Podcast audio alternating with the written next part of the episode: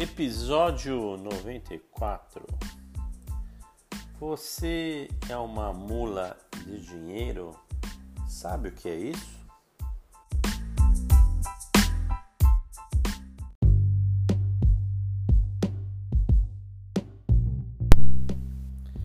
Depois que a academia onde Eliana Newton trabalhava fechou em abril desse ano, por causa do coronavírus, foi lá, né, procurar emprego, postou seu currículo online em busca desse difícil novo emprego. Mas, surpresa, logo recebeu uma ligação, só que de uma empresa que ela nunca tinha ouvido falar. A mulher que ligou da empresa, Raiz, convidou ela para se candidatar ao emprego meio que assim, inspetora local do depósito. Estranho, né? Quando começou a trabalhar em maio, nossa, né? Rápido. A Eliana Newton começou a receber caixas com relógios uh, Apple, laptops, coisa bem cara. O trabalho dela era o que? Abrir as caixas, verificar o conteúdo e enviá-los para endereços bem longe, estrangeiro. Mas, passada a euforia, ela começou a perceber que tinha algo errado. As caixas eram suspeitamente simples, embora os produtos lá dentro fossem top. O nome, o nome nos rótulos nunca foi de Helena Newton, mas quando ela começou aí a fazer perguntas, seu novo empregador parou de responder. Puxa, a alegria durou pouco. Ela, em junho, denunciou a empresa ICE ao Better Business Bureau, um órgão do comércio local. Bem, Eliana se tornou o que é conhecido nos círculos de segurança como uma mula de dinheiro um cúmplice, está entendendo? Que consciente ou inconscientemente ajuda é, instituições criminosas internacionais a mover seus ganhos ilícitos de uma maneira disfarçada.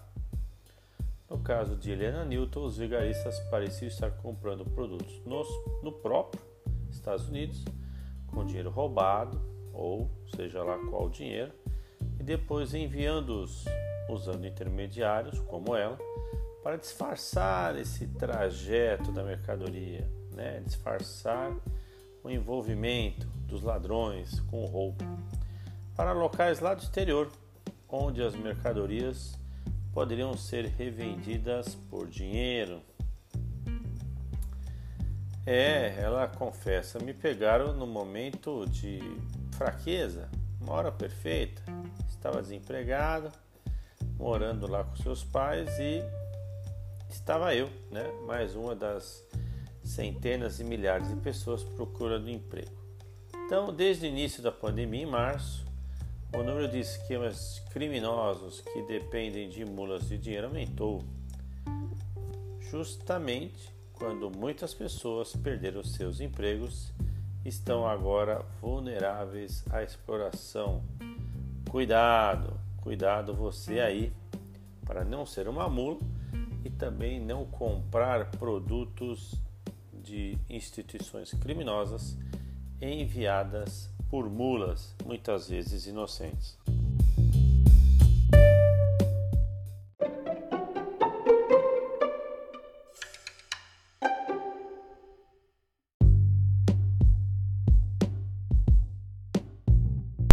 Mas por que existe esse esquema? Bem, robotização, inteligência artificial, machine learning, blockchain, tecnologia e rigor na fiscalização, é, bancos né, e autoridades unidas estão dificultando muito, mas muito, a lavagem de dinheiro através dos canais financeiros tradicionais nos últimos anos.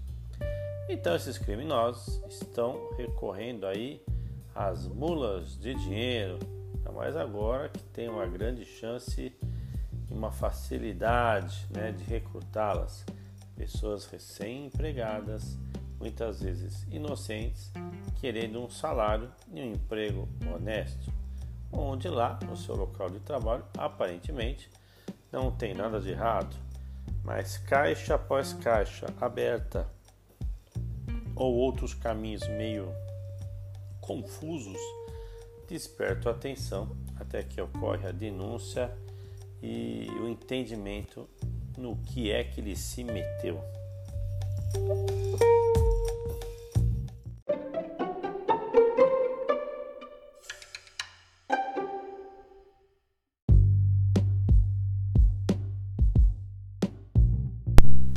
Mas esse esquema eu nunca tinha ouvido falar, mas não é novidade, acredite.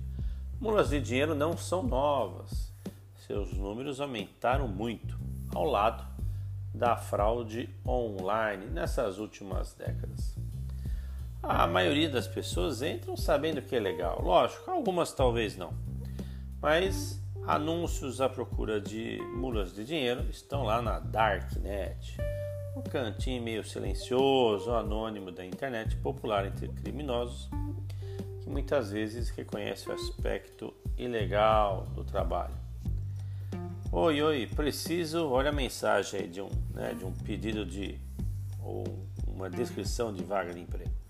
Oi, oi, preciso de um excelente carregador de contas bancárias é, profissionais para negócio de longo prazo. Tá aí, ó. No entanto, sete pessoas que se tornaram mulas de dinheiro disseram aos, às autoridades que não tinham noção do seu suposto empregador, quem era, quem era direito essa pessoa, que fazia a empresa. De novo, né? Tinham que pagar contas, desempregados, por que não trabalhos em casa? Olha lá, né? Coronavírus no ar, um trabalho seguro dentro de casa. Bom, como é que funciona isso? Né?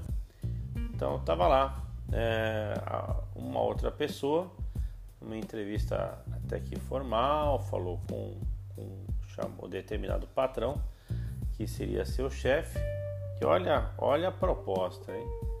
Uma vez contratada, ela recebeu um cheque de quase 5 mil dólares para depositar em sua conta bancária. Foi instruída, olha o que, a usar parte do dinheiro. Pode usar aí, usa para suas despesas paga a conta de luz, água, colégio do filho. E aí, mas não gasta muito, né? Gasta um pouquinho para quebrar teu galho, além do seu salário. E eu envie, envie o resto do que sobrar, partindo da sua conta para números de conta que o chefe mandava, seus fornecedores, segundo ele. Ela falou, uai, por que, que o dinheiro precisaria passar por mim, para minha conta bancária? Então desconfiou e nem efetuou a operação. Chamou a polícia e a polícia disse que ela estava sendo usada no esquema clássico né, de lavagem de dinheiro para despistar aí o caminho. Tem outros, tem outros jeitos de você ser mula? Sim. Vítimas de fraudes românticas online, é, dizendo para você fazer transferências bancárias, é, porque aí esse namorado, essa namorada pegará um avião e virá ficar contigo. Pessoas que acreditam se importar com elas, né, amigas, cuidadoras, sempre usando suas próprias contas bancárias ou nesse caso, pior ainda, usando seu próprio dinheiro.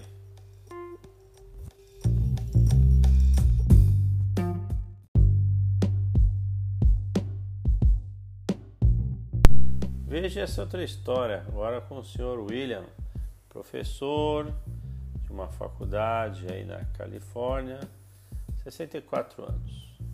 Esse senhor aí ficou empregado de uma empresa chamada Shippers. Parecia ter vários departamentos, um site, um painel online personalizado dizia para ele o que fazer, né, todos os dias após o login. De novo, né, desempregado, foi alistado para receber pacotes com bolsas e câmeras caras em seu trabalho que constavam imprimir novas etiquetas e enviar as mercadorias não para o exterior, mas para outros lugares do país. Muitas operações de mulas usam várias pernas de transporte para cobrir os rastros. Então ele mandaria para outra pessoa nos Estados Unidos, duas, três, quatro pessoas receberiam a mesma mercadoria, uma certa movimentação bancária e pronto. O dinheiro já estava meio lavado é, para ir para o exterior. Depende se alguma polícia, departamento de investigação chegasse nessas pessoas, é, até lá os bandidos já estariam bem longe. Aliás, eles estão bem longe. Eles ficariam longe, mas sem um rastro de detecção em quem era.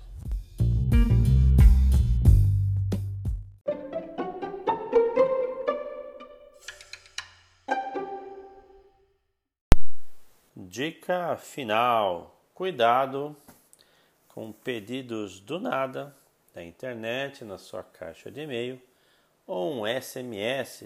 Nossa, um SMS, então eles devem ter meu celular. Sim, também. E esses e-mails, essas cartas são muito bem escritas. Apresentam um ar formal, inclusive entrevista, se for por câmera Lá do outro lado também certamente está um outro laranja que nem sabe o que está fazendo. Então, duas pessoas enganadas, dando sequência a um esquema de bandidagem.